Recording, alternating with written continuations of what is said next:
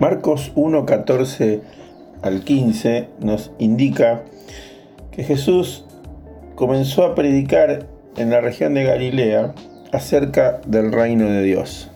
Entonces nos cabe preguntar por qué Jesús predicó acerca del reino de Dios. El reino de Dios era lo que el corazón de Dios tenía pensado desde los principios o desde antes de la fundación del mundo. Llamativamente, las primeras palabras que Jesús dice y pronuncia cuando comienza a predicar el Evangelio es acerca del reino de Dios.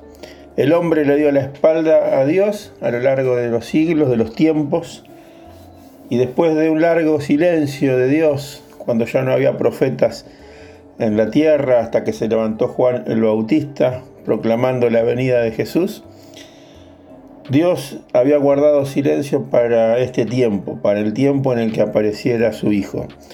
Y lo envió a predicar esto, a predicar el reino de Dios. Por eso te invito en estos días a que podamos leer algunos de los versículos que hacen referencia al reino de Dios. ¿Qué es el reino de Dios?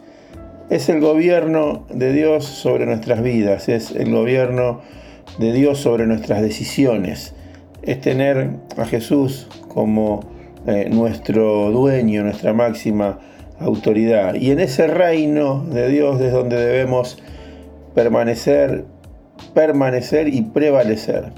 Así que estos días vamos a ir compartiendo algunos de estos versículos preguntándonos siempre, ¿cómo debo hacer para permanecer en el reino de Dios? ¿Cómo debo dejar en mi vida que el gobierno de Dios se haga real, se haga concreto, se haga eh, visible?